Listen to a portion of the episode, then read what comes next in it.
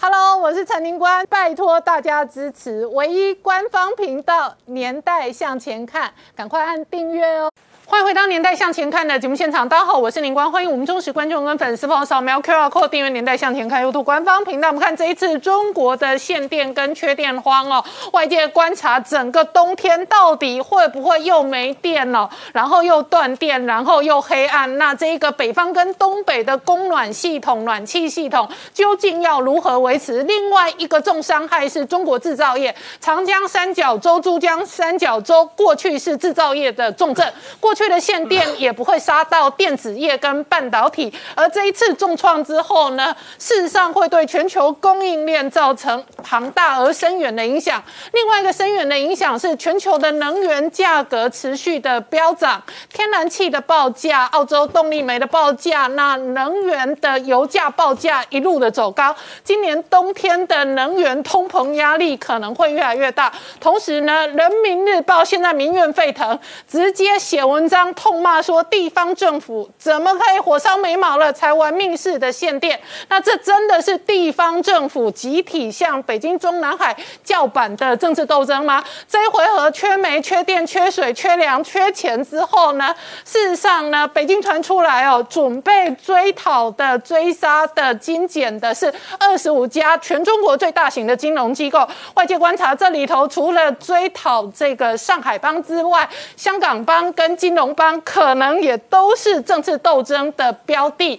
那同时，北京设立了交易所，外界也关心了对内对外发动的金融战争的布局。而这背后会带来什么样的政治、军事、经济的变化？我们待会要好好聊聊。好，今天现场有请到六位特别来宾。第一个好朋友是透视中国研究员，同时是台大政治系荣誉教授明居正老师。啊好。再是前雄三飞弹总工程师张成大哥。大家好。再是陈专家王一亮。大家好。再是云科大的财经教授郑正炳教授，大家好；再是汪杰明，大家好；再是吴杰，大家好。好，北京一连串的所有政治动作跟经济动作，都引发了全球金融市场的大地震。这一回合是继追杀这个科技网络大亨、追杀中国富豪、追杀地产大亨、追杀香港帮之后呢，突如其来的。半壁中国江山限电，这样的限电引发了全球能源价格的上涨，也引发了美国媒体高度关注，天天评论。好，杰明刚刚看到的是 CNBC 的经济学家，他评论说，这一次中国的限电哦，引发更深一层是全球能源价格的飙涨，另外一个部分是影响中国经济，而中国经济如果回档或者修正，也会影响全球经济。没错，那个克莱曼他说话真的很直接。他说一句话说：“幸好我们这本周啊，美国至少还有美光的这个财报可能还不错。但是扣除美光之外呢，事实上很难想象，美国连这个半导体原料都已经开始缺货了。他这个剑指呢，剑指是中国。他特别讲一句话说：我听到很多人说，中国超越美国呢，只是时间问题。很多人也不会去怀疑这样的事情。可是呢，现在告诉你一个很现实的问题是。”中国现在能源已经在限制了，那特别指一件事情哦，那包括把苹果也拿进来了。我们知道今天最重要就是红海旗下的以盛精密哦，也宣布它要提供以盛停呃停止工艺生产哦。那你知道以盛它停工的是它停工是直直接冲击了苹果还有特斯拉，而且非常特别。我刚才说这位呃就是我们克莱曼，他真的变成台股分析师哦，他也特别精准的讲出我们台湾三个重要窄板之一哦，新兴电子哦，在昆山呢。也停止这个就是供应生产哦，所以这个事情看起来已经引爆了这个全球的关注哦。那到底问题有多么严重呢？现在中国大概有二十个省呢，基本上已经缺电了。那这个缺电幅度有多少？刚才主持人一开始有有谈到说，哦今年的中国冬天会不会特别冷啊？那么事实上这数据已经出来，如果今年是暖冬的话呢，中国大概缺电量呢会到两百亿千瓦到四百亿千瓦。这是什么概念呢？就是中国全部的这个核电全部上线哦，那大概要需要十倍左右的到二十倍左右。现在中国的核电的总生产量好了，但是呢，如果是冷冬呢，那这麻烦了。冷冬算出来哦，缺少的这个电量呢，大概是六百亿千瓦到一千四百亿千瓦。看起来今年的中国会非常冷哦。那整体而言呢，事实上中国一直缺电。中国的缺电这次呢，把数字已经公出来，才我们才知道中国缺电这么严重。他们说呢，中国今年呢，只光今年大概缺电的这个缺额呢，是高达一千零七十五亿千瓦。其实我们台湾人很难想象什么叫一千瓦，一千瓦确实他们就一来一去哦。那么，而且你知道这个缺电状况，虽然中国最近已经开始努力做核电了，可是这个缺口呢，在未来只会更严重。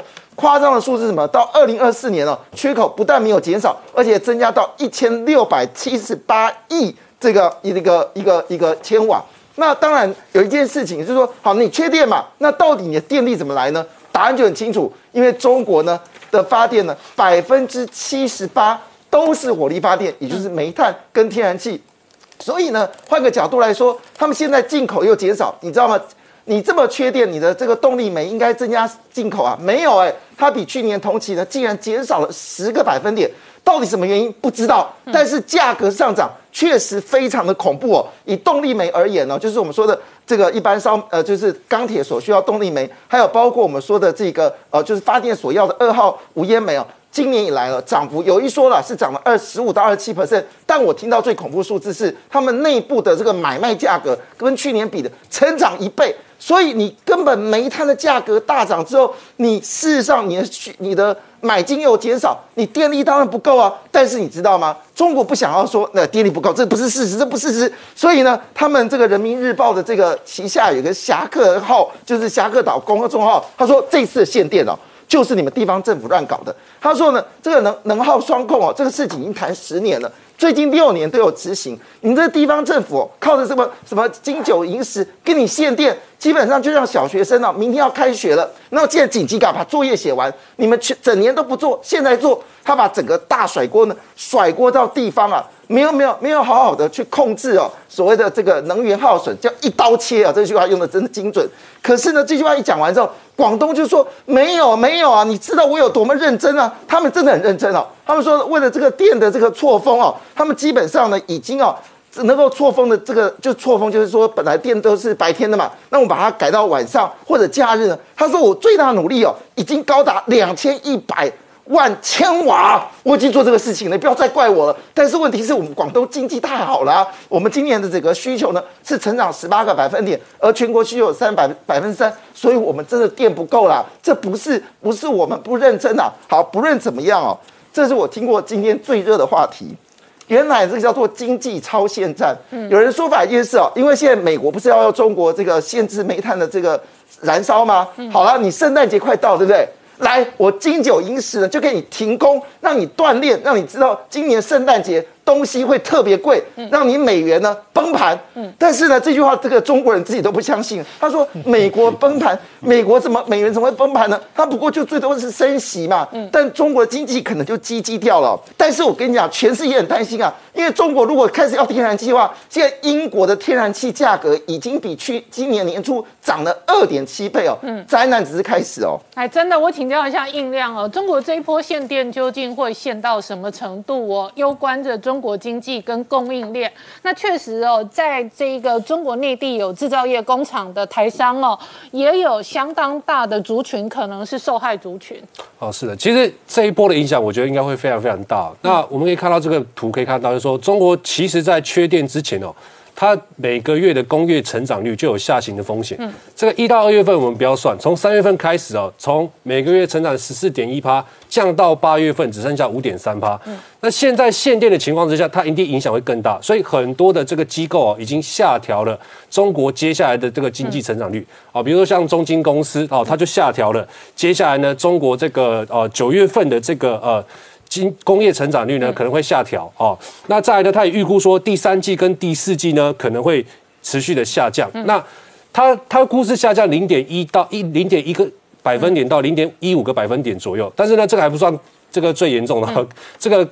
预估更惨的是这个呃野村哦，野村预估呢，它第三季的这个 GDP 成长率呢会从五点一啊降到四点七，那第四季更惨，会从四点七降到三趴左右啊。那野村出了这个报告之后，他还跟跟你讲说，哎，这个还不是更严重的哦，接下来呢，因为缺电的关系，还有更多的风险存在。嗯，那那个摩根士丹利也讲了哦，接下来呢，这个中中国的 GDP 呢可能会下调一趴左右。嗯，那这个他也提出一个报告，就是说。不只是这个呃所谓的 PCB 等产业，还有很多的产业都会受到影响，包括钢铁啦、塑化等等都会受到一一些影响。所以这一波我认为它的一个影响程度是非常非常大的。为什么呢？因为我们从这个中国、哦、上半年。GDP 排名前十名的省份来看，第一个你看到广东，还有这个江苏排名第一跟第二名。对，那你再加上这个这个浙江的部分呢，这三个省份加起来，它的 GDP 是占全中国的三分之一。嗯，那其中呢，广东哦这一个省呢，它的 GDP 是亚洲四小龙的总量，啊，这影响一定很大嘛。那江苏的地，江苏这个地方呢，它一省的这个 GDP 规模呢，相对于呃这个加拿大啊一个国家的一个规模量啊，所以。这个后面的影响一定会非常非常大，尤其在江苏的地方，我们台湾很多厂商大本营几乎都在这个地方，比如像 PCB 啦、被动元件啊，或者是这个组装厂等等等，都在这个地方。那 PCB 概念股昨天很多都已经大跌了，那今天台北股市里面呢，持续蔓延这种恐慌气氛哦，蔓延到其他的电子股，包括航运股也大跌，像中国大陆中原海控昨天跌停，今天又继续下跌。嗯，那造成这个主要的原因就在就在于说现在这个缺电缺电危机嘛，所以。PCB 做不出来的情况之下，你说苹果手机做出来吗？做不出来。对，电动车做得出来吗？也做不出来。所以这个后面影响电子业的断链跟供应链可能影响冲击又更大。对，如果十月一号还不恢复供电的话，我觉得这个后面影响哦，还有的还有的这个继续追踪哦。那限电危机它这一次到底是怎么引起的呢？这个官方说法是说我要追求碳中和啊，我要我要为了这个冬奥。那我我我觉得一个很简单的逻辑哦，我们减肥哦可以少吃。多运动，甚至抽脂嘛，嗯很少人会拿刀去割自己的肉，嗯对不对？你现在为了要这个呃呃追求碳中和，然后限电限成这个样子，很多产业都没办法做，这无疑就是拿刀在割自己的肉，所以我觉得不可能。嗯真正主要的原因应该就是说，从去年它跟澳洲之间的贸易战的关系，哦，去禁止购买这个澳洲煤。嗯，但是你会发现到，其实中国这个煤的产量它并没有减少。你们看，我们看这个图的这个这个最右边的二零二零年的时候。哦，它的这个煤的产量没有减少，那进口煤的产量也没有减少。嗯，那为什么煤会这么贵？就是因为它禁止澳洲煤，然后购买煤的成本变高了。对，他去跟俄罗斯买、跟印尼买、跟南非买，甚至呢，这个澳洲煤、澳洲煤的这个厂商也讲了，我我把这些煤呢卖到了中东国家，对，中东国家再卖给卖给中国，等于说中国呢为了买这个煤绕道，成本变更贵了。嗯，所以你可以看看到，就是说。动力煤的报价从二零二零年开始呢，到呃现在呢，已经涨了一百六十八趴。好，虽然中国最近政府有去要要求说煤的价格要下降，可是呢，最近的动力煤的价格还在创新高。好，然后煤是中国很重要的发电原料。对，发电原原料，你我们可以看到二零二零年这个中国的发电结构来看哦，这个水力不够力啊，因为只有十六趴而已。风光不风光，因为风力跟发电跟太阳能光电发电啊，这个比重都很很低。火力发电占了多少？七十一趴左右。那这就需要这个煤嘛？那你当你发电成本变高的时候，你很多原物料的制造成本就会变高。那你现在又给它限产，嗯，对不对？那等于说产能减少的情况之下，哎，报价又会上涨，对，所以变成一个恶性循环，变成能源跟原物料的价格一直推升，一直有点通膨。对，没有错。所以你看最近像 PVC、PVC 的报价涨了三十七八，啊，这个台塑哦，这个大牛股哦，一三零一最近就涨了多少？十四十五趴左右，嗯，对不对？然后像这个棉花啦、乙二醇哦、天然气等等等都在一个大涨。那棉花跟乙二醇跟纺织有关系哦。那纺织这一次呢，也是一个重重灾区哦。对，你看像这个一级的这个预警的省份里面啊，包括像这个呃福建啊、广东、江苏等等，这个都是纺织重镇哦。嗯。那这一次限电的情况之下呢，江浙这一带它素有中国纺织之都之称，嗯，所以有一百六十一家的这个纺织企业被停产了。嗯。那这个印朗纺的这个这个开开机率呢，只有二十三趴。所以昨天蓝印业者哦，中国所有的蓝印业者全部调涨了它的报价。嗯。那另外在这个天然气的部分呢？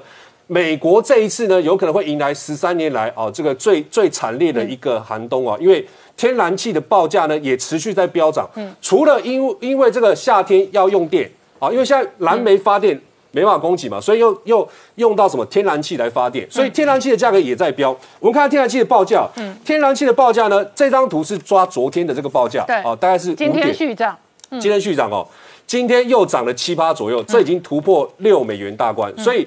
高盛预估说会突破十美元，我觉得是有可能的。嗯，所以在这个天然气呃呃报价持续上涨的情况之下，中国这一次哦冬天应该也是很难过。嗯，那除了中国这个呃能耗双控出了问题之外呢，其实房地产这一次哦问题目前现在也还没解决嘛。那其实中国人呢，大概有四分之三的资产都在这个房地产。对，那你说中国政府为什么要去打压这个？这么这么这么多人资产都在这个地方，你还要去打压？因为中国现在有一个很大的问题，就在于说，它目前房地产的总市值是 GDP 的四倍左右。对，那这个数字大家可能没有什么概念，我跟大家讲一个一个一个数字，你就很了解了。美国金融风暴爆发之前，美国的房地产总市值是多少？是是 GDP 的一点六倍左右而已。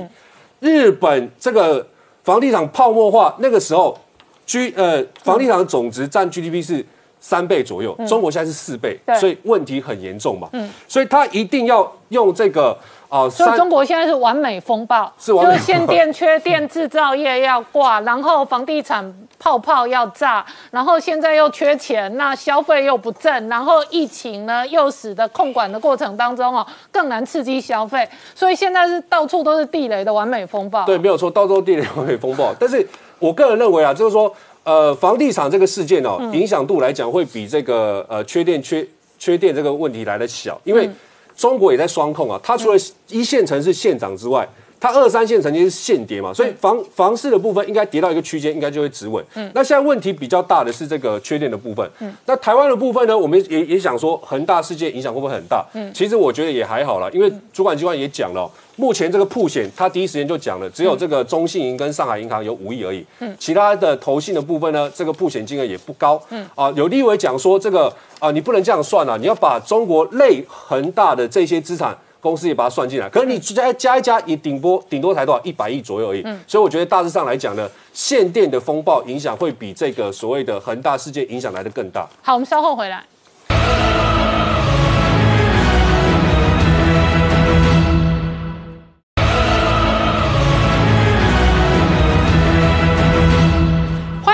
迎回到《年代向前看》的节目现场。我们今天聊的是中国这一波限电风暴，确实会影响中国经济的发展跟政治的发展。人民日报今天还有文章直接痛批地方政府，这一个痛批的内容说火烧眉毛才玩玩命的限电，那用玩命限电来形容哦，请教明老师，这一次限电的范围非常广大，非常深远，这么大的这一个限电呢，最终影响的也不仅仅是制造业，事实上它对政治甚至都有可能影响到军事。对，它应该是一个比较全面的问题。其实刚刚前面两位讲的非常好哈，我就接续他们的观察，再讲其他的部分。第一呢，我们现在看到这次限电的范围非常广，嗯，呃，从东北一直到这个中到这个华中、华南呢，是到广东呢都有。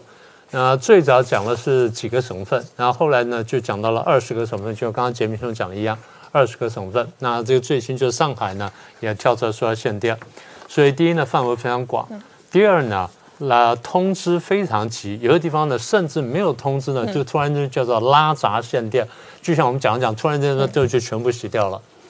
那你说这个第一呢，这个对民生的这个冲击非常大的，有人开刀开到一半，那么就限电了；有人坐电梯坐到一半就限电了；有人干什么到一半就限电了。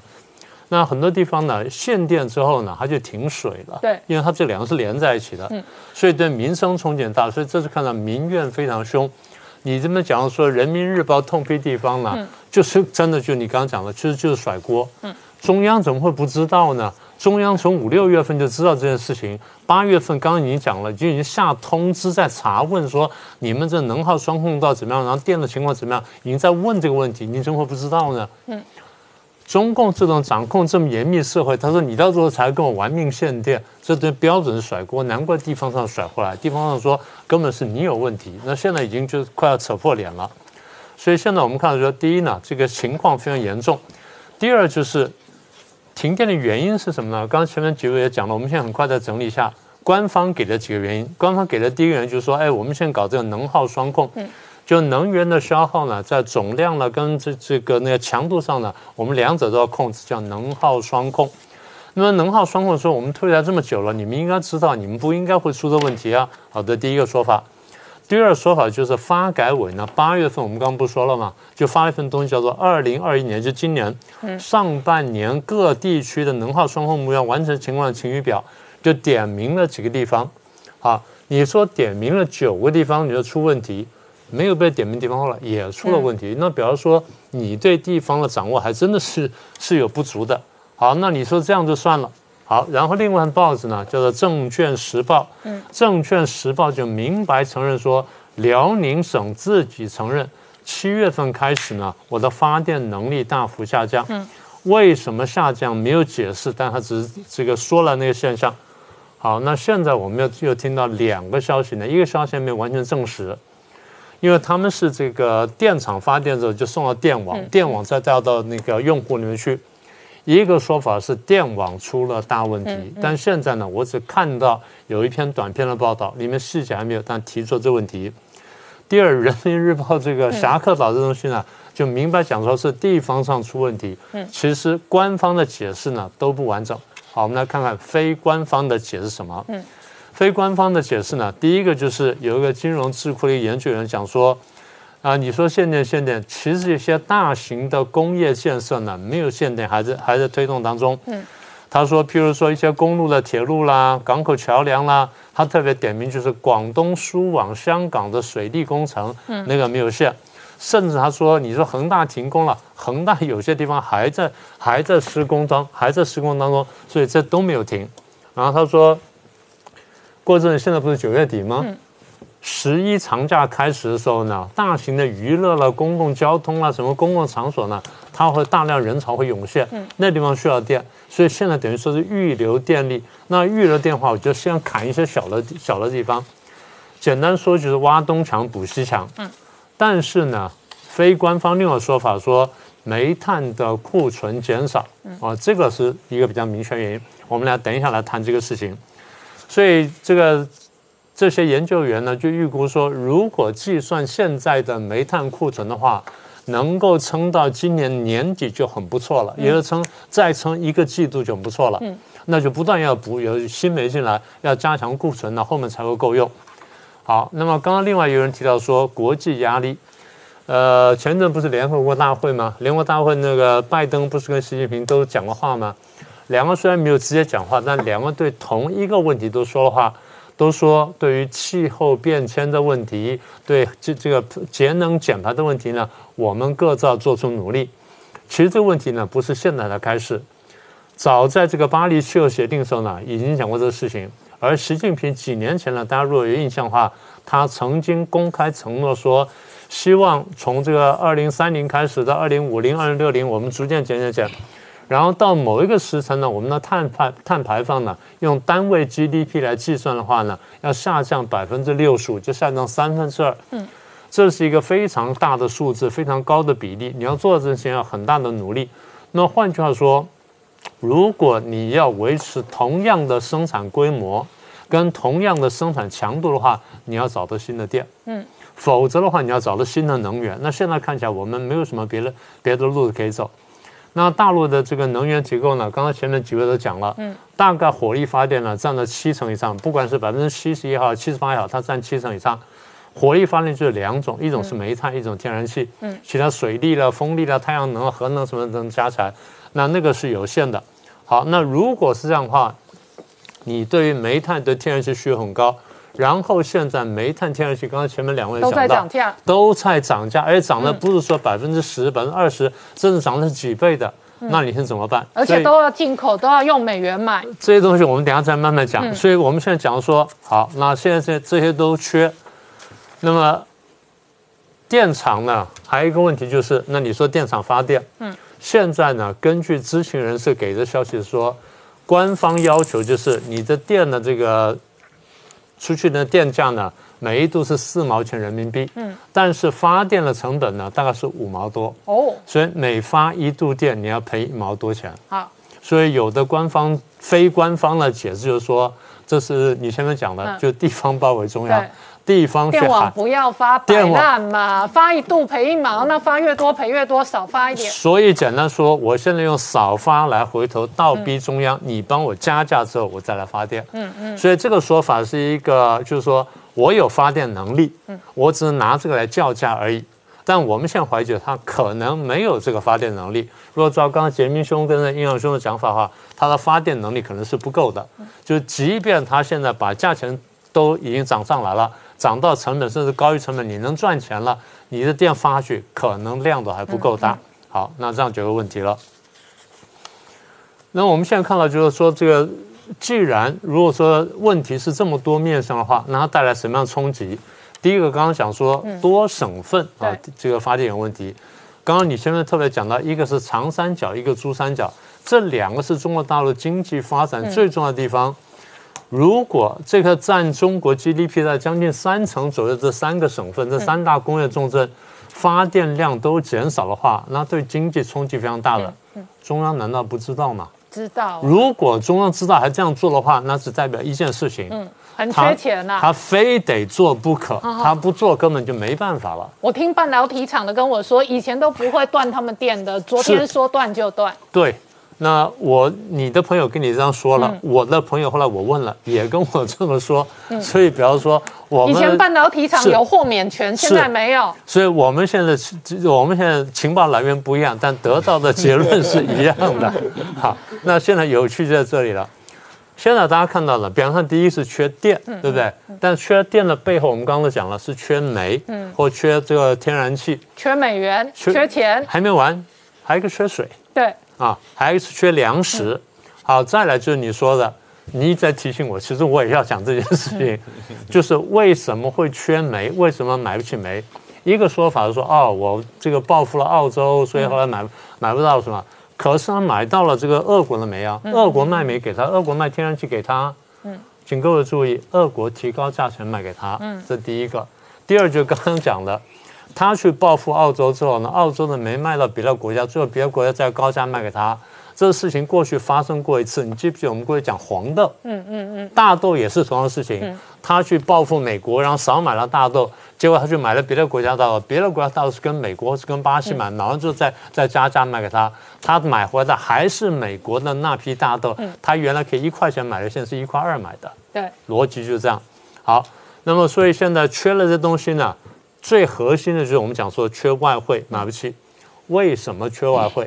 现在官方数字告诉你说，我的外汇存底三点一、三点二万亿，看起来非常多。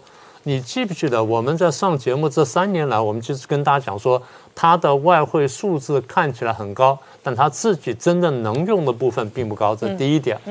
第二点，经过了这几年一系列的事情，我们等下就数给各位听，它的外汇存底可能没有那么高，而它能用的部位可能更低。嗯，譬如说贸易战，对，二零一八年开打贸易战，当时我们就讲说，将来它外汇存底一定受到很大的伤害，因为有些东西会抬价，有些东西它绕到别的去地方去买，然后有的地方呢，它当美国不给它，呃，拿到什么东西的时候，它的那个成本什么都会提升，所以贸易战会大幅削弱它的外汇存底，这当时我们已经预测，现在开始浮现了，这是第一件。第二点呢，就是武汉肺炎。武汉肺炎对中国大陆经济冲击呢，都被很多人低估了。武汉肺炎的情况呢，远远严重于我们今天所知道的情况。大家记得当时武汉肺炎打的中心是哪里吗？是武汉跟湖北。当时是当时我们已经讲过，大概占中国差不多十六分之一的这 GDP，、所以那个打击非常大的。那这个东西还没有过去。再来是两场水灾，去年的跟今年水灾。再来是香港的问题，香港问题一爆发之后，出现两个现象。第一个现象就是香港能吸收的外资减少，第二是香港原来是对中央呢是提做出贡献的，现在呢需要中央要去养它，所以钱一来一回呢，这差这差距非常大的。过去我们讲过，香港的四五千亿的外汇存底是不是被中共偷偷挪用了？大家现在还在研究的问题。好，再一个是华为，华为原来是一个赚钱的金鸡母，所以当时这个中兴一开打，当时我们说美国可能要打这个科技战。等到打华为抓孟晚舟的时候呢，我们说，哎，这个事情可能要闹大。那现在我们慢慢看出来，那时候我不是在节目上讲吗？我说，如果华为这样打下去，华为将来变成二流手机甚至三流手机。为什么？核心晶片它拿不到了，或核心技术拿不到了。那现在华为的事情呢，大家也看到了。呃，孟晚舟做了认罪，然后美国说我放孟晚舟没关系，因为孟晚舟认罪之后呢，我拿这个东西就可以去卡华为，所以这已经不重要了。所以我们在说华为就是原来是一个赚钱的大金鸡母，现在呢开始要变赔钱的东西。再来就是如果说前面的加总的话，那在大陆也好，在香港也好呢，那外资会慢慢出去，当然有些贪心外资又再进来，所以你看一个对流的现象，贪官的钱呢会加速逃出去。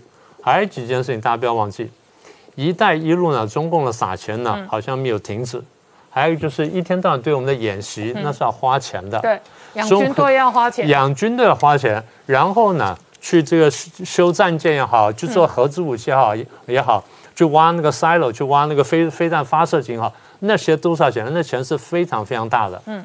大家不要丢了这件事情。当初美苏在这个军事对抗的时候，很多人把苏联讲得多么强大，美国人就想说，我们要花这么多钱做这些事情，难道苏联不用花钱吗？苏联真的什么事情都做得到吗？那为什么我们不算上这个账呢？所以上面说苏联经济有问题，所以才出了后面的这个招数。好，那还有一点就是中共全球统战、大外宣，然后来买台湾的媒体，这些都要花钱，都不是小钱。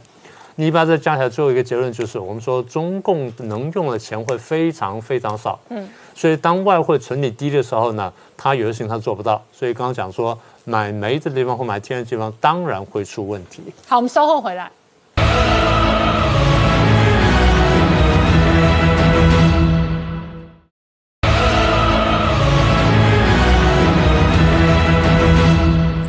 年代向前看的节目现场，我们今天聊的是中国的限电，引发外界关心的是缺煤、缺电、缺水、缺粮跟缺钱。那缺钱当然就要抢钱，所以呢，有好几个新闻是串在一块的。一方面逼香港地产商吐钱吐地出来，另外一方面呢，北京方面要设交易所，而且准备呢，华尔街日报独家追踪，要金融检查，包括人行等二十五家金融机构。那我请教郑老师哦，这里头很大的核心。仍然是在金融资源的布局。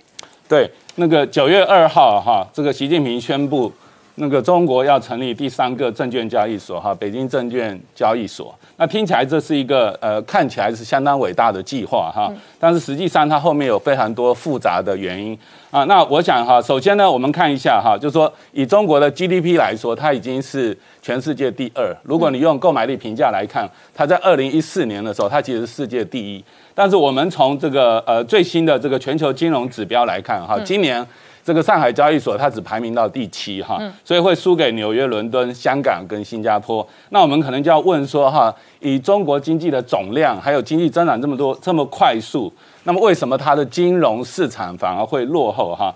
那这边特别要讲的是哈，这个北京证交交易所成立，当然它瞄准的是所谓的新三板哈，但是不管是新三板或主板或其他哈，你要成立一个非常有竞争力的金融市场，它比。制造业，不管是传统高科技的制造业，其他的服务业，更需要制度的支持哈。那北京当然有些地方做的还不错，比如说他们的设备很新，法规也算健全。但是制度的核心是哈，首先你要有很好的法律系统，这是正式制度的。核心哈，因为中国的法院有点虚设。第二个就是说哈，你交易的成员，不管你是券商或者投资大众，你必须要有一个诚信的文化哈。但是在大陆这个投机欺诈非常严重哈。第三个就是你要有一个中立哈，要有一个中立的这个政府哈。那这些加起来，使得北京的这个呃中国的资本市场其实竞争力有限哈。然后我们接下来再看一下，就是说北交所成立的时候哈，就是你直觉看起来。它其实是有很光明面哈。我们一开始说的是，它原来这个所瞄准的是所谓的这个，呃，中小，嗯，中小微的企业。对。好，然后新三板，那新三板里面呢，目前就是他们从二零一三年到现在哈，新三板的企业已经超过一点三万家，上市的有七千五百一十九家。那他希望再透过它的制度的设计，比如说什么精选层、创新层、基础层，让它更上。一层楼，对，所以它扶植它国内的科技跟发展，对，尤其是中小企业。但是哈，我觉得因为这一次的阵仗非常的大，如果他只是做这种第四流、第五流的股票，这么大张旗鼓哈，会让人觉得非常的疑惑。但实际上，你看习近平在宣告的时候，里面有特别讲到这个呢。北京证交所要来共建“一带一路”的战略支持，嗯，所以他的野心的背后呢，事实上是希望自己的资本市场能够完全的起来，成立一个跟西方独立之外的哈。嗯，那刚才我们前面几位专家都已经提到哈，实际上这里面又跟香港有关。嗯，我们知道香港本来就是这个全世界最重要的金融中心，也是中国赖以吸纳国际资本的金融中心哈。但是香港的状况其实一直不太好。所以北京这边也有企图要替代这个香港。嗯，另外一个就是说哈，你看最近拜登跟习近平不管在联合国里面演讲或者之类的，事实上那个冷战的味道已经在那里了，不管是有没有发起冷战哈，所以在西方在讨论这个冷战过程里面，其中有一个论点就是关键的时候哈，是西方主动要让你的金融断裂，嗯，我为了要惩罚你的冷战或热战，我让你的金融断裂。那你从另外的角度来看，就是北京也在准备，避免将来被断裂。所以它北京的证交所看起来只是新三板，其实后面还有更大的目的。就是说，北京事实上也为跟西方、跟对外全球化的金融脱钩而做准备。对，但是西方事实上也有相关的准备，而且另外一个准备的核心的战场可能在香港。外界也会关心香港整个的发展，也影响到双方的长期斗争。对对对，香港是一个受害之地，嗯，那它被迫转移。嗯，那另外一个就是说，在主流的政治圈里面还没有出现金融断裂。嗯，但是你看到，比如说上一期的《Economist》那个主作者哈 Neil Ferguson，他在他的著作里面就已经提出，只要冷战或热战一发生哈，那金融断裂是最有利的一个 weapon。好，我们稍后回来。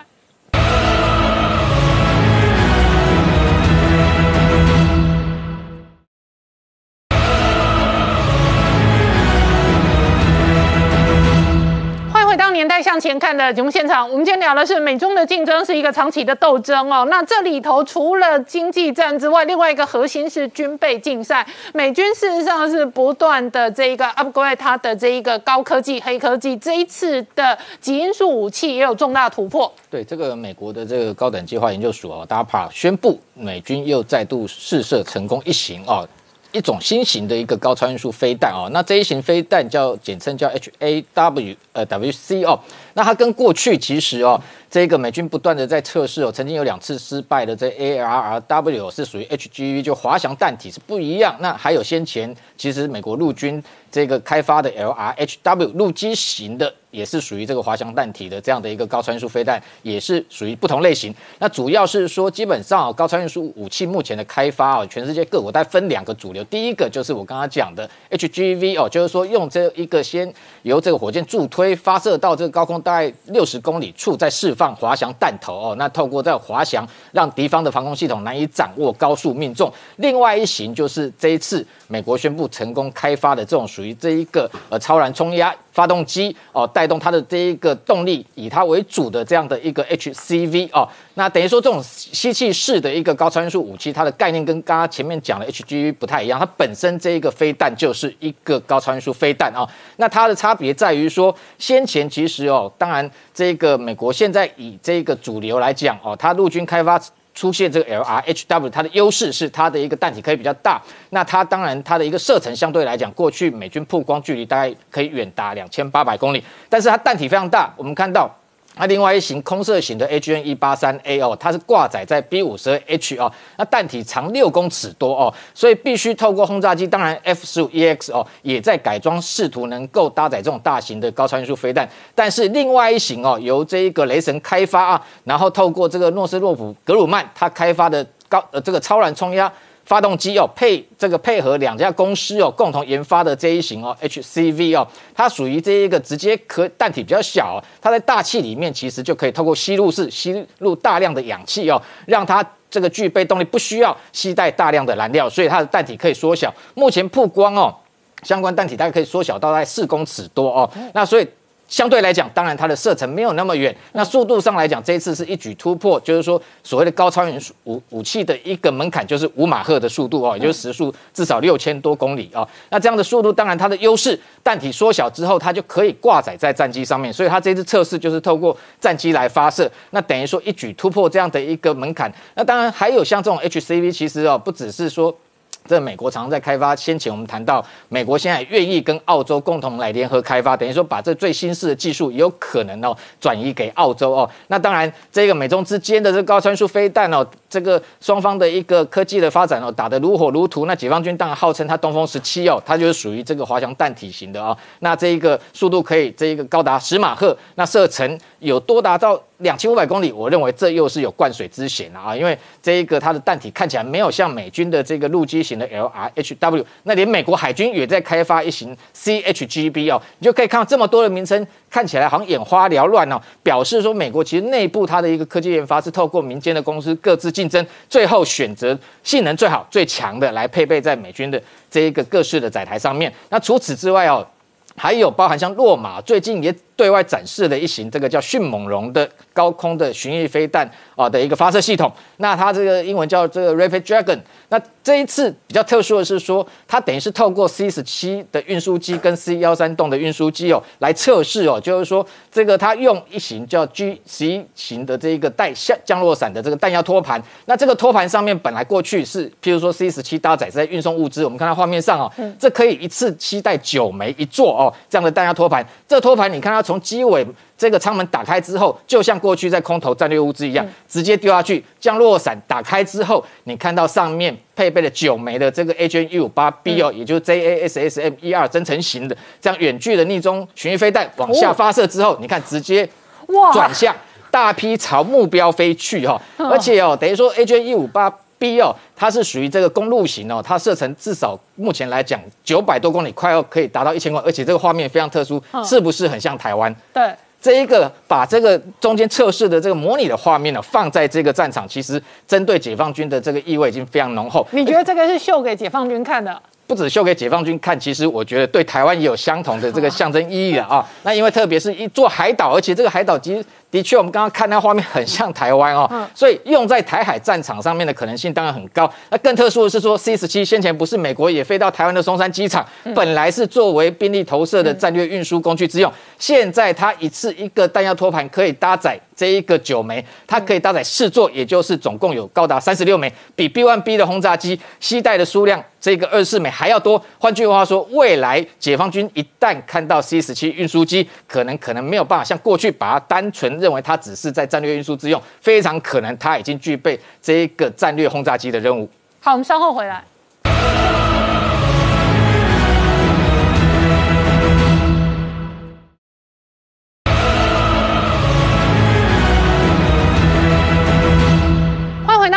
年代向前看的节目现场，我们今天聊的是中国限电引发全球关心中国经济的波动跟变局。那这样的变局可能还会影响到政治跟军事，特别是以今年来讲，解放军的飞机事实上骚扰台湾已经超过五百架次哦。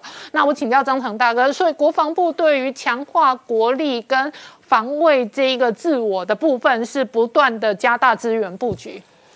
其实观众朋友，如果今天认认真的看一下今年的国送到立法院的那个国防预算书哈，你会发觉是非常的惊人，有多惊人啊！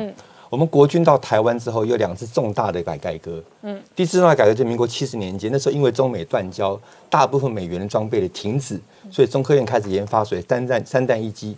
之后发生了一件事情，中华民国开始裁军。嗯，虽然在战略上的时候说，我们从反攻大陆改成改成攻守一体，然后他为了国土防卫，所以从六十万大军的部队裁到四十五万，然后一直一直往下裁。但那时候裁出除了这个那个战略改变之外，一个重要因素是国中华中国军所做三弹一机的服役，可以用科技减少人员装备。今年的国防预算，我跟大家做一个分析哈。嗯，去年的国防总预算是三六八八亿元。嗯。那今年的国防预算书上看到的是三七六一亿元，嗯，看起来只增加了一百零八亿，三趴不多，嗯，不多。但是我们把其他隐藏项目拿出来看，比如说今年增加了六十六架 F 十六 V 的采购案，嗯，那个采购分配到明年的年度四百零一亿，OK。好，那那个前阵子我们在节目中谈两千四百亿的生产案，对，分配到明年年度四百六十亿，那昨天在立法院确认了，嗯，第三个。国防工业发展基金内藏在那里面，大家没有注意看，有五百九十亿。嗯，把这些钱通通加起来，今年增加是五千一百七十九亿。哦，五千一百九相对于三千六百八十八亿，是增加了四十 percent。嗯嗯，这很高哎。嗯，这么高的比例，国军想干什么？嗯，好，我把我们国军的预算结构跟观众朋友做个说明啊。嗯，基本上我们分两大类，一个叫做军事投资，另外一个军事维持，一个投资，一个维持。好，投资里面又分两大类。好，第一类呢叫做装备类，嗯，第二个叫做那个一个装备，一个叫设备。嗯，好，什么叫设备？防射是设备。OK 好，印表机这些叫设备嗯。那什么叫装备？我们要主战叫做装备。OK，啊，装备又预算科目又分两种，一种叫做研发，啊，装备研发是，比如新型的工远距工具飞弹；另外一种呢是生产或者采购现有的武器，好，分这两类。那除了这个军事投投资之外，还有一个叫军事维持、人员维持、装备维持跟设备维持啊三种。一般来讲呢，维持费哈占三分之二，这个投资费占三分之一。可是看今年这个预算比例不是这个样子，啊，一通常人员维持费就占了三分之一了。装备维持费呢又占了三分之一，那军事投生产投资占三分，通常这个样子。可是今天这不是这样，怎么看呢？我们先看了，我们从在以前在节目中帮他整理了哈，我们明年度新增的外购案，嗯，新增的外购案有这么多项啊，包括 F 十六 V 上面以后新的军准飞弹，包括那个 MQ 九 B 的无人机等等等这么多，我这边还漏了两项，一个是 N 1 A two T 的战车这一项忘了漏摆进去，这么多，这这一页都是外购的。嗯。如果再加上我们讲两千四百亿，好，两千四百亿，这么多东西，嗯，所以今年的军事投资远大于往年的三分之一，这代表一个什么意思呢？代表国军要开始做整个编装的改变了。就我们也被迫备战，对，而且至少要准备好保护自己。对，所以我们现在从以前的所谓自空自海反登陆，调整什么？国土防从以前自空自海调整远距打击的源头打击，到自空自海国土防卫这种结构了。嗯，所以呢，我就从这里来举一个例子讲，很可能产生改变的呢，啊，就是海风大队。好，因为我以前做雄风飞弹，对海风大队比较熟。海风大队呢，目前是一个上校编缺，有六个固定中队，两个机动中队跟一个支援中队，主要的装备就是熊二、熊三。经过刚刚讲这么大量的军事投资之后呢，好，我们会进来有四百枚的鱼叉飞弹，至少至少一百辆的发射车，嗯，会增会有增程熊三，预估至少一百枚，二十五辆发射车，所以它一定会整个大大改变、大增编，嗯，那我预估会增加三个大队。二十个中队，嗯，以后呢，这个海风大队就不会叫海风大队了，叫做海军岸战飞弹指挥部，嗯，就相当于空军的一个防空飞弹指挥部这样的，边界会变成少将，嗯，好，那这个就是一个中华民国军事一个大变动，嗯，也就是说我们现在也也配配合的两岸军事，从今年开始，我们国军会大大改革。好，今天谢谢大家收看《年代向前看》，提醒我们忠实观众跟粉丝朋友扫描 QR code 订阅《年代向前看》YouTube 官方频道。我们同时在 IG、脸书、推特、推滚上面都有官方的账号，欢迎大家分享、订阅跟追踪。谢谢大家收看，谢谢。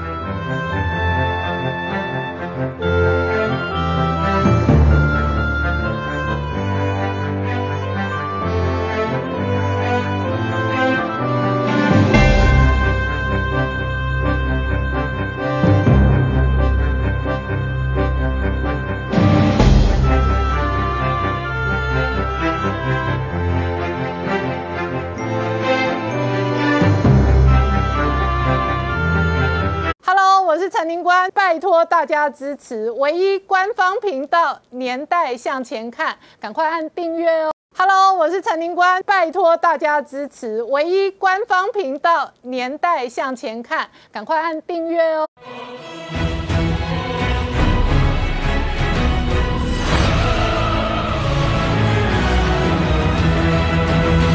年代向前看，向前看年代。大家好，我是宁官，欢迎我们忠实观众跟粉丝朋友扫描 QR code 订阅《年代向前看》YouTube 官方频道。我们看中国大限电跟这一次的缺电荒哦，引发了全球高度关注。那特别是哦，这一回合北京的缺电限电哦，从东北限到长江三角洲，限到珠江三角洲，整个中国制造业遭受到重创。那与此同时哦，过去世界工厂、中国工厂的角色哦，这一回合哦。显然也要 say goodbye。那同一时间呢、哦，这一次呢，众多台商，特别在珠江三角洲跟长江三角洲的台商哦，也受到重创。那电子业的大本营，包含了江苏昆山哦、苏州一带哦，事实上哦，至少有上市贵公司将近一百家停工停产。然后呢，童子贤在接受媒体访谈的时候，他直接说，中国的大限电哦，不排除是政府练兵，那企业往后皮要紧绷着点。好，北京带来的这一个林林总总的变化，引发了一连串的反应。事实上，《人民日报》今天有专文哦，直接痛批地方政府，而且说火烧眉毛才玩命限电。外界关心哦，这一回合的全中国大限电呢，不仅是经济风暴，也有可能是内部的政治斗争跟风暴。那缺煤、缺电、缺水、缺粮、缺钱的中国，究竟会对全世界带来什么变数？这一回合，习近平要追查二十五家中国金融企业，这里头被点名的，包含香港帮跟金融帮，可能都要倒大霉。然后这个时间点呢，解放军的飞机再度老台，今年以来已经累计超过五百架次的飞机老台，也因为这样的关系哦，美军跟盟军事实上是捍卫台海的。那英国的航母事实上非常罕见的穿越台海的同时呢，这一回合三国的航母现在在南海演训，主要的标的仍然剑指中国。呃这背后会带来什么样的政治、军事、经济的变化？我们待会要好好聊聊。好，今天现场有请到六位特别来宾，第一个好朋友黄鹏肖大哥，大家好，再来是台北市议员王世坚，领官好，大家晚安，再来是王志胜，大家好，再来是陈专家翁伟杰，大家好，好，再来是吴杰。大家好，好，我刚刚讲哦，中国的限电呢，预告着中国制造业这一回合的重创，而这样的重创哦，未来真的会如同这一个东北吉林的地方政府所说的，要长达半年吗？那如果要长达半年、长时间的不定时、不定额的停水、停电的话，对于中国经济会带来什么变化？而经济的变化又会带来什么样政治的、军事的变动？好，彭笑大哥，我们刚刚看到的是 CNBC 财经名嘴 Kramer，他直接讲台湾的几个指标企业这一次在中国的限电风暴当中哦，直接受创，而且呢，指标的企业家童子贤在接受媒体访谈的时候，他讲了一个很有意思的话，他说不排除这是中国政府练兵，企业皮要绷紧一点。是的，这个中国这这几年来，其实他从二零一五年呢、他的制造业就是不断的下行，这个亏损的状况非常严重。但是另外一方面呢，却因为最近呢、因为这个疫情的关系，这个有一些地方受到疫情影响，所以转单到中国去，譬如像越南，越南这个最近这半年来疫情非常非常严重，所以它很多南越的很基本的所有工厂都停工了。南越的工厂是什么呢？都是一些的这个呃轻工业产品为主的。那北业呢是电子产品，所以很多的集单都转到中国大陆去了。那么坦白讲，对台商来，在大陆的台商来讲，也受益良多了。那么大陆有一个说法叫做“金九银十”，什么叫金九银十呢？就是九月啊是啊这个旺季最旺了啊，那十月也是很旺，为什么呢？因为这个中国的制造业主要的市场还是以美国为主嘛。那么美国呢，它在十一月，十一月第四个礼拜的礼拜四是感恩节，对，感恩节是美国的传统的一个购购物的一个旺季。嗯，接着下来圣诞节，圣诞节也是个购物旺季，所以嗯这个中国的这些这个厂商要配合美国的需要，所以这一段时间是他们最急着要赶货的时候。但是就在这个时候，却发生了限电的这样的危机。那怎么会选在这么不好的一个状况呢？当然，我们大家都注意到，九月二十二号啊，习近平在联合国的大会啊，他的视讯的演说里面特别提到说，中国准备要减少煤炭的依赖啊，要减少这个呃碳排量啊。那么当然这样的一个说法，使得呃世界很多国家都为中国啊、称好，这个很呃表现很好，因为胡锦涛时代中国就做出了承诺了。那么这个但是这个问题在大陆就是这样子，上行下效，中央有决定了，有意志，地方马上行动。所以国家发改委在习近平的讲话过了以后，马上下下指示。啊，要怎么样？能耗双控，嗯，加强能耗双控，嗯，其实这个能耗双控不是现在开始，嗯，他在前一段时间已经都有各种的指令下去，对，但是这个能耗双控说来容易啊，啊，中央一指令，地方超死人。为什么地方超死人？第一个啊，所有都是什么？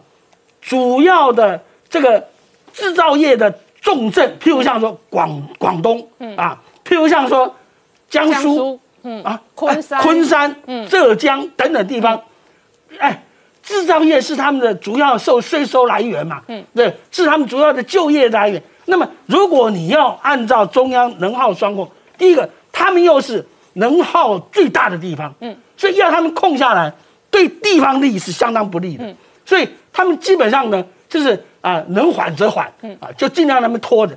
但是这一次，因为习近平在全世界面前做了宣告，哎，主席的面子不能不顾啊，对不对？所以各地呢，不得不马上要按照这个国家发改委的指令，要开始要做。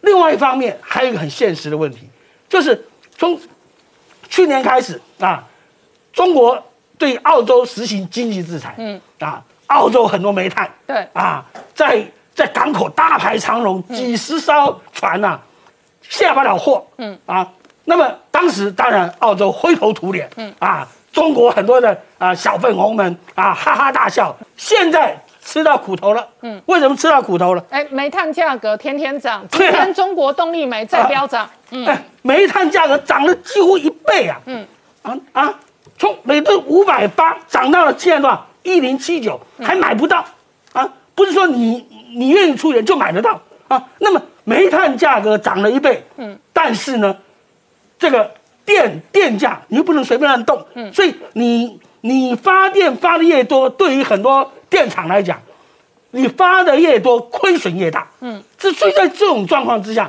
这些电厂也乐得轻松。嗯，我干脆就遵照中央指示，嗯，我就来限电了。当然也有人说了，啊，这也是给给这个 习近平啊挖坑嘛，对不对？顺着你的话啊，你不是说要那个，那好啊，我们就做吧，对。因为现在大陆有很多的干部，嗯，对习近平非常的不满，因为你看呐、啊，抓了多少的贪官呢、每个贪官啊，动辄都是十几、二十、上百亿的啊这个钱呐、对不对啊？这个后宫佳丽啊，一二十个不算什么，都是都啊几十上百的啊，全世界啊，全中国的历史上没有哪个时代像现在的中共的官员这么好康，这么好过日子。但是习近平这一一一打贪防腐以后，使得很多地方的官员没有了油水，特别是这一次打房，你知道地方现在很多税收就靠着卖地啊，在解决他们的税收问题。你这一打房以后，真的是地方嗯毫无收入来源。在这种状况之下，对不对？那么好，你说限电就限电嘛。中共很多干部现在怎么躺着干啊、为什么？就是消极怠政。嗯啊，因为我我努力做，一个不小心，哎，可能触法了。嗯啊，那那那有什么好处啊？我努力做没有好处啊。对，那干脆这样，上面一个动作啊，上面一个命令，我做一个动作。嗯，非常的消极。所以你现在说好，能耗双控，那我就控给你看嘛。嗯，对不对？我就贯彻执行给你看。嗯啊，至于说地方怎么样，那是他们的事情。嗯，所以在这种状况下，对于我们台商来讲，真的是哀哀叫啊。而且你看，又是要平均啊，呃，要要要共同富裕呃共同富裕，对不对？又要限电呃然后又要限电，然后又要反台独。嗯，哇，台商日子越来越不好过了。好，那我觉得这一次的这一个台商哦，事实上珠江三角洲跟长江三角洲都是重灾区。没有错，我想这一次是外资哈、这个称作是史上调呃限电以来最规模最大的一次，所以其实现在目前的整个工业大限电的一个状况，已经造成制造业的供应链哦，它整个状况越来越难预测，因为原先哦在疫情的部分就已经出现了这个塞港啊，然后交期延缓的一个状况，那么现在呢再加上中国的大限电，那么导致于很多的这个制造业的供应链其实都出现了周期大乱的一个现象。现在目前哦传出这个交期哦似乎要延长到一倍以上的一个时间才有办法去做交货的一个发展哦。那现在目前呢整个大限电的一个冲击之下呢，有很多家的台厂都被迫要停工到这个月月底。嗯，那停工到九月底，大家觉得好像没几天，但事实上现在目前最新的通知书。东莞的部分已经有台商接到通知书，是说已经要到十二月了。嗯，那是不是接下来还会陆陆续续有一些通知书会出来？哎，甚至有可能比照办理的一个状况。尤其是最近哦，在而且我今天问了几个台商，他们都说只通知呃停电到九月底，但是十月给不给电不确定。现在都还不确定哦。那因为现在目前在广东、福建跟江苏，在过去的整个这个能。呃，这个能源的一个调控上面，其实都是远远的落后标准，所以现在目前限电的背景是这样子。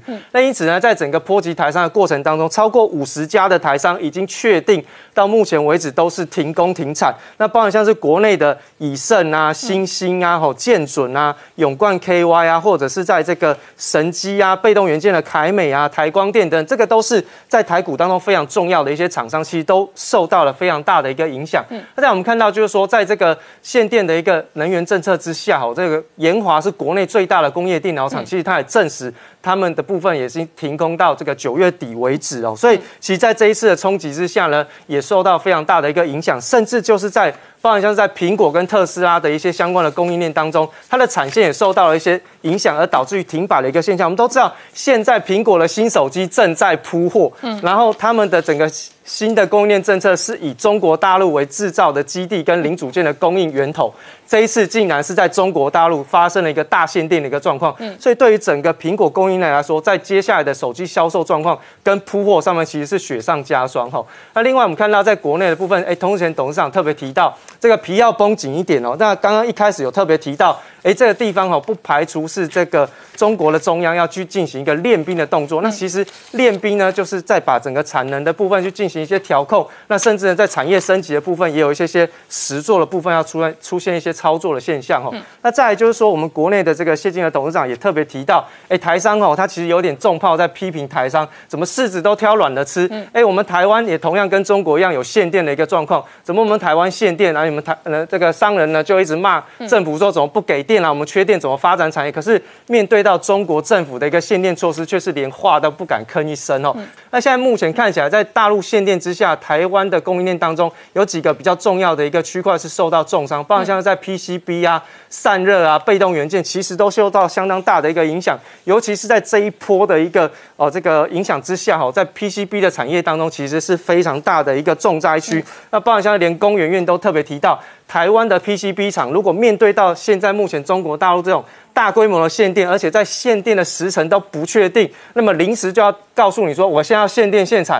那如果这样的状况一直不断的延续下去，对台厂的 PCB 来说，势必会造成它这些台厂的一个供应链出走的一个危机。另外就是在 PCB 厂的这个重灾区，我们看到其实有很多的厂商都面临到比较呃风险比较偏大的一个状况了哈。那另外呢，就看到这个。限电的背后，其实来自于的就是能源价格的走样，包含像是在最近的。限电的背后有好几个环节哦。没有刚刚讲习近平中南海的政治变数是一个，全球的能源价格飙涨是一个。没错。天然气过去一年涨了快一倍，然后澳洲动力煤啊也涨了快一倍，然后油价也涨，昨天晚上直接站上八十块整数关卡。没错。所以不管你用什么东西发电，你的代价都拉高。对。大概只有用爱发电没有代价。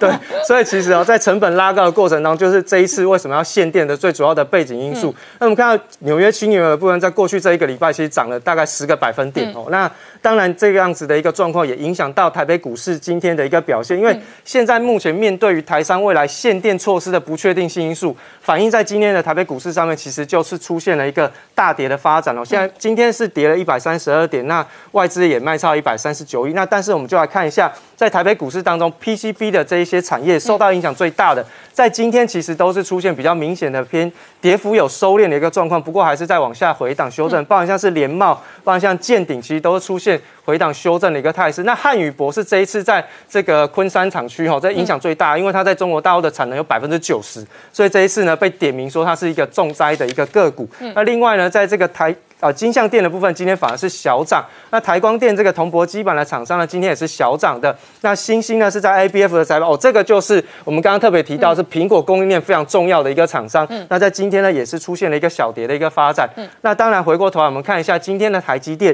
今天台积电呢是下跌了一点三二个百分点。那虽然说它的台积电产能在台湾啊，没错，没被限啊。对，所以其实哦它是没有受到这个限电的一个影响的。那今天的表现稍微比较偏弱势一点点。那我们就来看一下国内。跟原油有相关的一些相关个股的表现，台塑化是直接跟原油的相关系数是比较高，所以当原油往上喷出的时候，台塑化今天的表现就非常非常的强势哦。那另外包含像是在新天然的部分，就跟天然气有相关的个股，其实今天也都是喷出大涨的。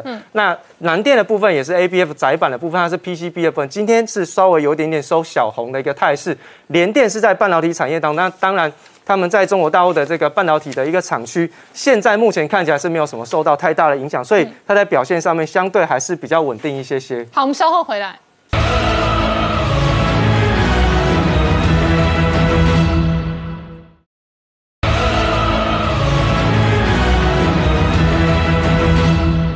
到年代向前看的节目现场，这个阶段我们要特别透过视讯连线，跟台湾的科技业者一家集团、一家科技的发言人黄燕祥连线。你好，呃，你好。好，主持人好，各位观众大家好。好，黄先，呃，先请教你哦，一家是股票代号二四零二的上市公司哦，那事实上也是这一次哦，在两岸都有设厂的科技业者。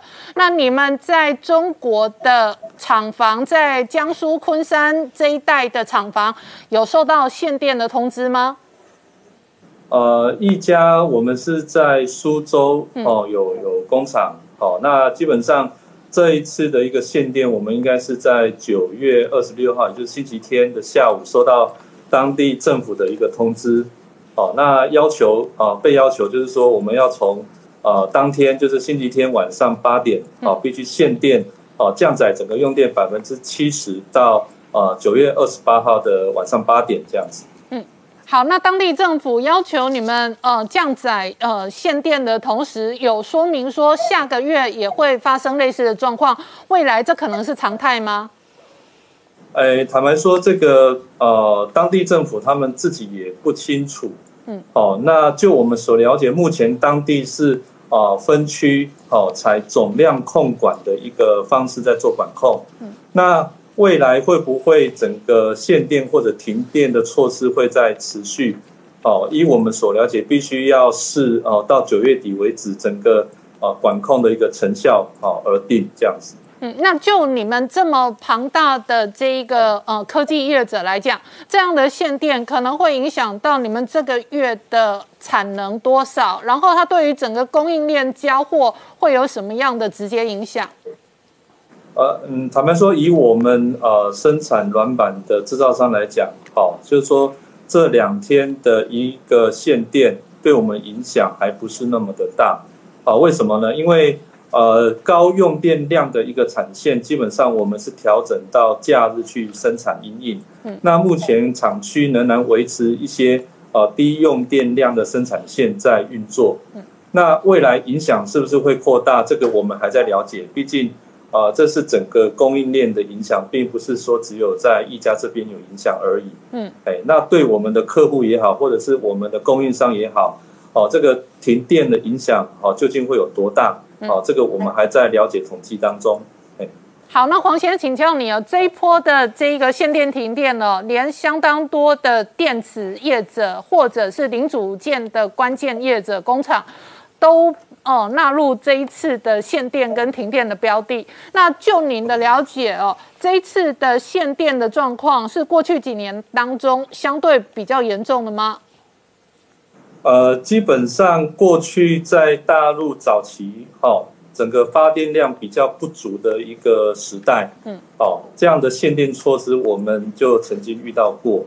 那今年之所以会突然，我们会感受到整个管控措施变得比较。啊，严格哦，其实并不是说这个所谓的能耗双控，并不是今年才开始实施嘛，哈。那今年之所以整个能耗双控哦，我们会感受到比较严格的原因，主要是因为啊，今年整个疫情的影响比较趋缓，所以啊，整个在中国大陆地区也好，甚至其他地区也好，其实啊，整个能源的使用量跟去年相比较是有大幅。哦，增长的一个趋势。嗯，哦，那在呃，中国国家发改委在八月发布了那一份呃上半年各地区能耗双控的一个目标完成情形的报告之后，哦，各地的政府开始有压力了，所以呃，在九月其实陆续在各个省区哦才会有这样子比较呃力度比较大的一个用电量管控的情形出来，这样。好哎，黄先，那我请教你哦，呃，以一家来讲，主要是印刷电路板的科技产业的业者。那这一次，所有这一个呃 PCB 的厂商，通通都遭受到限电的管控嘛？呃，就我们如果以江苏地区来讲了哈，因为昆山是整个生产比较集中，哦，用电量相对比较大的地区，哦，所以呃，你会发现说整个昆山地区是处于停电的一个状况，一直到九月底。嗯，那呃，一家的苏州厂区是在苏州的高新区。嗯，哦，那高新区这边的话，我们是处于限电好的一个措施。嗯，那目前是呃降载用电百分之七十嘛。好、那呃未来我们认为应该政府会逐步的一个放宽。嗯，哎，不至于说到整个停电这样子。嗯，那另外今天有台商在广东的业者被告知说，十月份起到年底每个月至少要停电哦，这一个超过五个工作天，等于很有可能是每个月哦，只能这一个营运哦，也许只剩下二十出头天。那就您的观察，不同的地方的呃这一个政府跟不同的工业工厂，它可能遭受到不同的管控吗？呃，确实是有这样的情况，因为一家我们在广东的中山市也是有厂区的。嗯，好，那目前我们在中山市的这个厂区呢，是处于呃一个错峰用电的一个情况。嗯，好，基本上呃就是做五休二。嗯，好，那至于说当周你哪两天必须要呃停电，好，政府是呃可能是当天的下午三点之后才会通知你。嗯，哦，是不是隔天要停电这样子？啊，哎，然后如果隔天停电的话，就所有工人大家都休假吗？呃，没错，我们现在就是处呃，就是用调班的方式来营运这样子。哎好，所以可能当地政府前一天会通知说，哎，你明天是不是有电？那有电你就按你的正常的营运，但是没有电的话，你就临时赶快大家收工了休假这样子。没错，没错，没错。哎，好，那这样的状态会影响到企业界的整体的产能跟营运吗？或者会思考供应链的分散风险管理吗？呃，基本上供应链的分散管理，这个在一家的内部我们有一直在讨论。好，那一家呃，其实，在台湾也好，或者是马来西亚也好，我们都有生产基地。嗯。哦，基本上部分的订单我们就会移转到台湾这边来生产。嗯。哦，或者是马来西亚这边来生产。嗯。好，那长期来讲啊、我们也会评估是不是东南亚这边要再去做一个扩厂的一个嗯规划。好，那我想分散整个生产的风险，应该是未来的趋势啦。嗯，好，非常谢谢黄彦祥先生接受我们的连线，谢谢。好，志胜，刚刚看到哦我们连线到这个台湾的科技业者一家集团哦，他也提及了，确实现在在中国的工厂，不管在广东或者是在江苏苏州、昆山一带，都面对严重的限电的管控。那事实上哦，这确实也会重伤整个世界工厂、中国工厂的国际地位。那对于供应链来讲，也可能会有一个很大的洗牌。是没有错哈，呃，当这个中国推出这种强硬式一刀切的这种限电政策的时候，呃，中国的小粉红们为了迎合这个官方的政策，还还去想办法找出各种理由说啊，这个是要为了要打击美国，特别是刚刚那个彭教大哥提到了金九银十的时候，我现在限电，一方面限缩产能，二方面就可以让美国未来在今年冬天的整个的呃相对的贸易啊、经济啊受到打击等等。可是这小我们未免也也过头了，为什么？因为当你这个限电的过程在真的持续的发生的时候，你真正受影响的是中国的整个的制造产能，而且这个制造产能正好是在第三季、第四季的旺季，所以中国制造业有可能因为这一波呃看不到尽头的限电，就此真的就拜拜了哦。那你要知道，现在几个限电的大省，广东、江苏、浙江。光这三个省加起来，超过就等于基本上就超超过中国整个 GDP 的百分之二十以上。难怪说高盛也好，高盛在今天呃所公布的资料当中，他就直接把这个中国的经济成长率，它估的本来还蛮高的，因为刚刚如同刚刚季家的这个协理讲到的，就是说它的订单回流，本来预估今年八点二，直接降零点四，野村降零点五趴。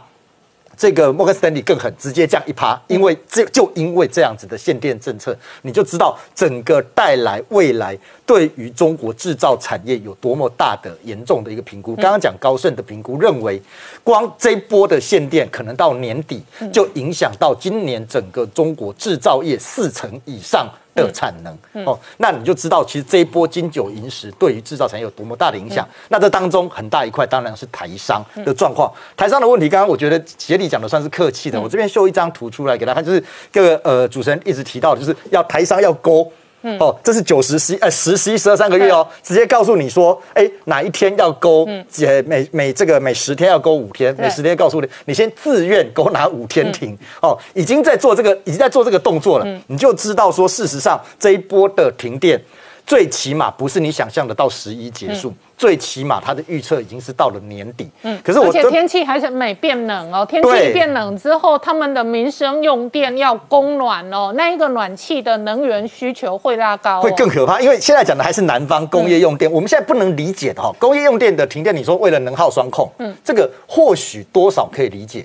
现在不能理解的是，对天气还没有变冷，东三省的限电竟然是民生用电的限制，这是很可怕的情况哦。吉林今天出现了什么状况？抢购蜡烛跟反光背心，为什么？因为他们的吉林东三省这边的限电不是工业用电，嗯是民生用电，红绿灯没有了，这个地铁停了，哦，所以然后的随时的这个民生用电会有，所以买蜡烛跟反光背心，以防啊这个危危危险的状况。那就要回来看说，为什么会出现这样的状况？一般归咎于然后除了小粉红那种那种呃这种文革式的想法就不算了，一般归咎于几个原因。第一个就刚刚提到的煤矿或天然气的价格的高涨，除了高涨之外，中国一个大的问题是你有钱不见得买得到，嗯，好，这是一个一个根本的因素。那再加上刚刚提出中国这今年来的订单的大量的增加，所以一增一减之间，其实出现了一个很大的 gap，导致说它的电力的状况是不足的。可是这不足的情况，再加上刚刚提到，就是说公布的这个 KPI 啊，就是公布的这个这个呃发改委所公布的这个晴雨表，其实你会看到说，在晴雨表里面当中，你会看到说，哇，一系列都是红的状况，代表什么？这些省份基本上在上半年的这个能耗双控是完全没有达标的。嗯，那这些怎么紧不紧张？本来没有那么紧张，没想到习大大在九月下旬在联合国一讲这个海外的工厂，为了要这个把海外的煤炭工厂全部关掉的情况之下。发现习大大在这个部分玩真的，这些地方省份整个就紧张起来了。那紧张起来就变成一刀切的这种这种这种的限电运动。所以现在连人民日报都跳出来批评，人民日报的这个呃微博侠客版、侠客岛都跳出来批评说，这种一刀切联动的运动，其实就造成了呃极为大的恐慌。嗯问题是地方政府的做法。到底是迎合习近平的政策，嗯，还是最后会变成高级黑习近平，嗯，导致中国严重的冲击？我觉得这个就是看看下看下去。好，我们稍后回来。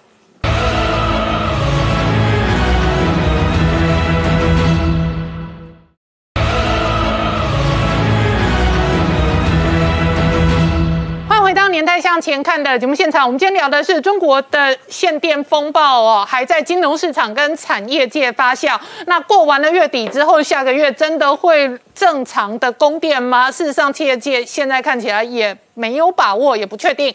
另外一个部分是。与此同时，中国经济可能要遭受到的伤害。那全球的能源价格在飙涨，昨天油价正式站上八十块的整数关卡，这林林总总都使得通膨跟能源通膨的压力不断的推高。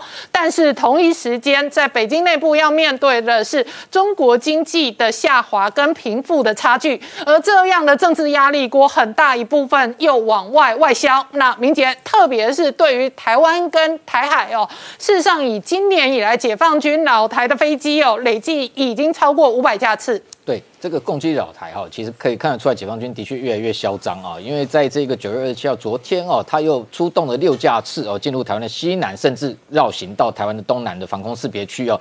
那这次的动作其实时间点上非常明显，就是针对这个英国的哦，就女王号航母的一个护卫舰。这个呃这一艘叫理查蒙号哦，那它的型号是编号 F 二三九哦，属于二三四的公爵级的这样的一个呃护卫舰。这个穿越台湾海峡，那这个动作来讲，基本上过去哦，我们看到解放军，我们先谈到说，除非美军有大兵力穿越巴士海峡，包含像航母打击群，那这个月开始连在九月十七号哦，像美军的这个伯克级神盾舰穿越台湾海峡，它也出动十架次的兵力哦，出海这个对这些呃。外国的一个兵力有进行所谓的这个骚扰哦，那这样的一个动作越来越多，越来越大啊，那等于说背后其实可以看得出来哦，从九月开始，我们一直强调说，这个中共公布所谓的这个海上安安全交通法之后，似乎有想要进一步透过这样的军事的一个骚扰动作，把台湾海峡变成它的内海哦。那本来过去这个各国的军舰通越通过台湾海峡，本来台湾海就是国际的水道哦。这个解放军还没有动作这么大，最多可能海上舰艇跟踪，但是现在可以看得出来，这个月开始哦，到今天为止，应该有将近超过百架次的一个攻击都频频出海，而且这个都是针对相关的国际的各国的海军的舰艇穿越台海而。出现的这样的一个大规模的动作哦，那这个动作我们看到这次英国的军舰哦穿越台海，其实哦它的动作的确哦，这有在跟这个解放军示威的味道。为什么这样讲？第一个，我们看到它走的航路哦，由北而南穿，它刻意走台海中心以东，靠台湾这一面。其实这很简单，就跟美国军舰一样，是跟台湾站在一起。那它等于说跟美台。站在一起的这个味道相当浓厚，而且过程中哦，它的直升机也有在这个地方进行起降的训练，同时他还公开就打开它的一个这个 AIS 哦船舶的辨识系统，就是让这一个解放军知道，让台湾知道，让国际都知道，我英国军舰就是要走这里哦，所以动作来上面来讲，当然他也这个无惧于解放军的威胁，特别是这一艘。这个 Richard mound 他先前哦，其实跟另外一艘肯特号两艘都是英国航这个女王号航母的一个护卫舰，本来从南海演训完之后哦，要出第一岛链的时候，其实那个时候我们就知道传出说这个发现有解放军的零九三的这个核动力潜舰跟踪它，那其实当时也这个外界非常意外，说零九三。核动力潜舰的经验效果这么差吗？居然会被这种所谓英国连这中共官媒都不断的在耻笑说这一型已经算是比较老旧型的一个这个护卫舰，但是其实二三型它的一个反潜能力从这里就可以看得出来，就解放军的潜舰纵然跟踪它也会被它发现啊。那其实二三型的这一个它的一个防空火力有三十二枚的这一个呃 VLS 的垂直发射系统哦，其实配备了海狼的防空飞弹，那反潜的一个能力其实有一定的一个能力哦。所以今天解放军对它要进行所谓这种恐吓的动作，其实可以看得出来，英国从这个动作来讲，就是跟美国站在一起，完全没有惧怕哦。解放军在台海这附近啊，对这各国兵力的威胁。那同时，当然这个东部战区解放军的就出来讲说，这个英国在这个地区活动哦，根本是在刷存存在感。那环球时报更不要讲，讲说英国军舰这次动作非常张狂哦。其实这个就是一个国际水域，各国军舰都可以通过，有什么好张狂可言哦？不过我们看得出来，针对台海的情势，的确。这一个美英各国都对于这个台湾海峡的一个防卫的一个能力持续在提升哦。那当然这几天我们看到美军已经这个汇集了两艘，包含一艘这个卡尔文森号航母打击群，跟这个一支另外一支雷根号航母打击群，其实昨天已经在台湾的东南海域已经进行汇合哦。那接下来势必会进行所谓的联合军演。那其实这两艘航母的战力有加起来的确非常可观哦，上面舰舰载机至少超过一百五十架之外。其实它携带的这个弹药至少两千枚以上哦，所以在台湾海峡这个在台湾的一个东南的海域这个地方进行联合军演，其实我们从距离上跟方位上判断哦，基本上当然就是针对台海情势的模拟的演练哦。那在这里部署两支双航舰，等于说台海今天有事，美军随时在这个地方都可以进行驰援哦，甚至对台湾协防。那还有让当然从关岛昨天。这个发航的这个伊丽莎白女王号航母打击群也可能到这个地方去汇集。如果到时候三支航舰打击群真正在这个地方进行共同演演习，恐怕也是这个过去以来首度哦，有英美三支航母打击群啊共同在这里操演哦。那除了英美这两个国家对这个台海情势的关注之外，其实有一个这个日本方面的讯息哦，我觉得也非常值得注意哦，特别是。日本自民党这几天哦，这党魁的竞争非常的激烈哦，四位候选人之一哦，外界哦看到说这一个高市早苗哦，她这个这位女性哦，她提出很多跟这个日台之间的军事合作跟交流的一个具体建议哦，在过去来讲前所未见哦。我举例来讲，譬如说她提到说这一个台日之间应该要共享哦，包含像这个空域遭到攻击的骚扰的情报，甚至攻击的航机应该要能够分享。然后能够交流，同时他也认为说双方应该要这个签订，譬如说这个海空事故防止协定，像这样的一个协定，其实过去台日之间本来就很需要谈，因为台日之间有一些防空识别区是重叠的哦。过去我们的海空的巡弋任务其实跟日本会有这样方面的一个，如果双方没有一个沟通平台的之下，有可能会产生误解。还有包含像日台的军事热线，还有他首度提出要日台共同训练，其实就是日台共同联合军演。那更重要的是说，他也。直接讲说，日台之间应该要针对台海有事，那在这个呃这个划定一个联合作战计划，这个这些说法，其实在过去来讲，的确非常大胆，前所未见哦。等于说，日本的政治人物从来没有把话讲得这么白，而且这些相关的建议其实都非常的具体哦。我认为高市长苗背后其实绝对有高人指点，而且特别是他是安倍支持哦，等于说这个对于台日之间未来这些政策哦。今天如果高市早苗能够当选，当然对台湾未来台日之间双方的一个共同来对付中国的威胁会有非常大的帮助。但是，一旦就算他没有选上哦，其实相关的政策也非常有可能纳入自民党里面其他的方针。而且这次他非常特别，他对谈对象是日本的这一个副防卫大臣中山泰秀哦。那双方之间，你看这样一个是议员，一个是副防卫大臣，双方在谈这个军事内容，他谈的比。这个副防卫大臣还要具体，还要详细哦，非常有可能。其实我个人都认为不排除，就算他没有获得党魁的一个这个重要的首相的职务，未来都可能在内阁新的内阁里面担任，譬如说下一任是不是防卫大臣，有可能也有。有可能由她这个女性来出任哦，那这对台湾日之间未来有很大的指标。那当然回到台湾，最重要，今天上午大家都有听到很多的直升机那飞越台北上空哦。那当然在国庆展演，当然今年非常特别，除了地面展示四型，包含像熊山、公山、天剑二型，还有像爱国者三型飞弹之外，空中未来哦，等于说。光呃十月十号当天也会有多达四十七七架次的这样的一个，不管是主力战机或直升机飞越。那今天早上是预演哦，今天早上通过台北上空就有二十九架。那那个直升机那个低空那个呃盘盘旋的声音，其实有些人虽然被吵醒哈，那有人就笑称说这其实是国庆闹钟哦。那这些其实我们看到很罕见，一般民众可以直接。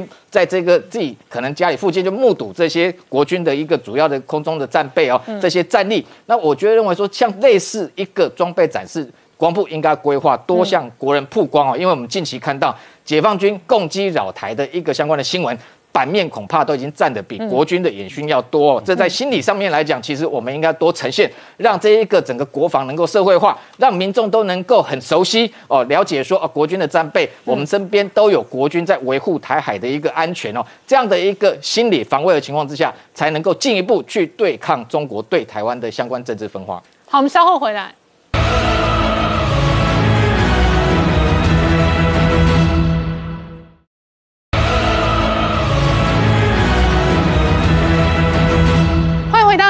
前看的节目现场，我们今天聊的是中国限电风暴使得制造业跟供应链出走的这一个趋势哦，更加的加快。那整个中国的世界工厂地位不在哦，中国制造直接拜拜的同时哦，也会引发政治跟军事的变化。事实上，前 A I T 的处长他直接评论，他认为两岸关系错在习近平哦。那我请教世界议员，可这一次哦，朱立伦这一个当选国民党的党魁之后。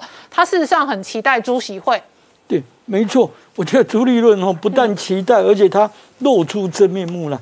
那源头就来自于哦，宁官，就是说前天朱立伦产胜主席之后哦，那中共习近平马上发出贺电，他应付式的夸奖一下，接着就下达指示了，因为他说啊。他们共产党跟国民党贵我两党在坚持九二共识、反对台独的共同基础上良性互动，而且是怎么样？而且成效有目共睹。先夸奖一下，嗯，然后他下达的指示很清楚，就是说，当前呢，和中共济，团结向前，嗯，哦，为国家谋统一，为民族谋复兴。哎，中共习近平。对朱立伦呐、超前部署，嗯，提前并购，很清楚。哦。那习近平的那个朱立伦的答复怎样呢？哦，朱立伦啊是借机告状，嗯，他回这个文给习近平，哦，然后顺便交心呐、他说啊，这个为近年来啊，在民进党执政下，采取去中反中政策，改变两岸现状，嗯，造成两岸形势险峻，使两岸人民极度不安。他先告状一下，嗯，哦，向他的娘家中共告状一下，然后顺便交心是什么呢？他就说，哎，两岸人民同为炎黄子孙，深盼今后贵我两党在九二共识、反对台独的基础上，求同尊异。您看，嗯，这一句习近平讲的“九二共识”反对台独，已经成了国民党朱立伦他们跟中共的通关密语了。他们的通关密语。那其实朱立伦这么做，吼，其实其来有自了，早有迹象。嗯，其实早在六年前，二零一五年的时候，哎，朱立伦就去进行了朱席会。嗯，那您观严重的是，他朱席会里面讲的是什么呢？他讲的说两岸同属一中。嗯，天哪，您观一个中国是我们台湾的生死门呢。嗯，原因是什么？因为中共很清楚，一个中国就是台湾就是中国的一部分。嗯，而世界上、国际上现在共同承认的一个中国，它含义其实不是这样。嗯，它的意思是说，一个中国就是中华人民共和国，但是台湾的主权要尊重台湾两千三百万人民的意愿。其实国际的解读是这样，是台湾地位未定论。嗯，那这个事情为什么是我们的生死门？因为如果中共一厢情愿的说一个中国，台湾就是中国的一部分，那是中共单方面的说法。如果我们台湾这边，尤其最重要的反对党，过去曾经执政的国民党的主席，你也跟着说，对了，一个中国，那两岸同属一中，台湾就是中国的一部分。嗯，天哪！那中共很简单，中共明天就宣布啊，哎，我要来收复国土啦。那国际社会怎么办？嗯，哎，你自己都说你是他的一部分，你台湾是中国的一部分，那我国际社会怎么来声援你？怎么来帮助你？所以我觉得朱立伦这个讲法非常的可恶啦，哦，非常可恶。那当然了，你看中共这几天哦，无预警、大规模、全面性的停电，嗯，结果呢，你看他，哎，前几个月大概半年前呢、先他先发文，我们那时候我们台湾那时候是因为人为的造成机械性的故障，停了几个小时，嗯，哎，宁官，你知道他发那个文多恶劣，你知道吗？他说啊，他说台湾太脆弱了，台湾太脆弱了，吼，没有外来迫害，嗯，没有黑客攻击，他自己，呃，每隔四年就这么瘫痪一次，嗯，然后说，如果外面如果有，哎，就意思说其他国家骚动手术，嗯，他会乱成什么样？他会乱成什么样？哦，然后他说，台湾其实是一座围楼，嗯，等到了时辰，只需大陆吹口气，它就会坍塌。哎，宁冠，嗯，这看中共的心有多坏，有多黑啦。他说啊，如果他稍微动个手术，就是说对我们动手啦，哦，说我们会坍塌啦，嗯，因为这就是吼操心瓜了。他自己无预警、大规模、全面性的停电哦，他自己烂成那个样子，结果他反而来笑话我们台湾。然后同时呢，他讲这一句哈，这一句他说台湾大停电哈，当时嗯停个两三个小时，他说叫做大停电。那对照他现在中国，那中国现在叫什么？中国大停电，对啊，那不就中国不就灭国了吗？不是吗？没有灭国了，先断电。啊，对，照他现在的规模跟情况，而且无预警式的不管民生工业一律断一律停。嗯，照他现在的规模，那他导致的就是灭国嘛，不是吗？哦，难道他怎么讲呢？他说台湾大停电是民进党缺德无能的人祸了。他说是民进党缺德无能的人祸。你看，我把这句话哦改几个字，中共改台湾改成中共，嗯，民进党改成共产党，中共大停电，共产党缺德无能的人祸回送他们，嗯，所以今天朱立伦，哎，前天接到一张中共习近平对他的加冕夸奖下达了指示之后，他现在急急营营的赶快要谋求朱席会，嗯，国民党急着要去跟共产党，哎，两党私下去谈。林冠，我认为吼，我们台湾跟中共不是不能交流，可是这个交流必须有三大原则，也就是三步。嗯，第一点，台湾跟中共之间任何的接触谈判，不应该是党对党的谈判。嗯，因为这是我们全国两千三百万人不分党派共同的命运、利益跟共同的问题。嗯，不能党对党谈判。第二点，不应该卑躬屈膝的说哦，我们台湾是地方，他中共是中央，地方去对中共谈判，对中央谈判，这绝对不行。嗯，第三步就是说，绝对不能在你中共刀掐着我们台湾脖子的时候，你三两天，嗯，就数十架飞机、战舰，嗯，来来骚扰我们的领空、我们的领海的时候，那你动不动在你刀掐在我们脖子的时候，我们台湾被逼着或者一厢情愿的去依附中共，去跟他谈判，这三步我们台湾人共同坚持。所以朱立伦，你自己看着办吧。好，我们稍后回来。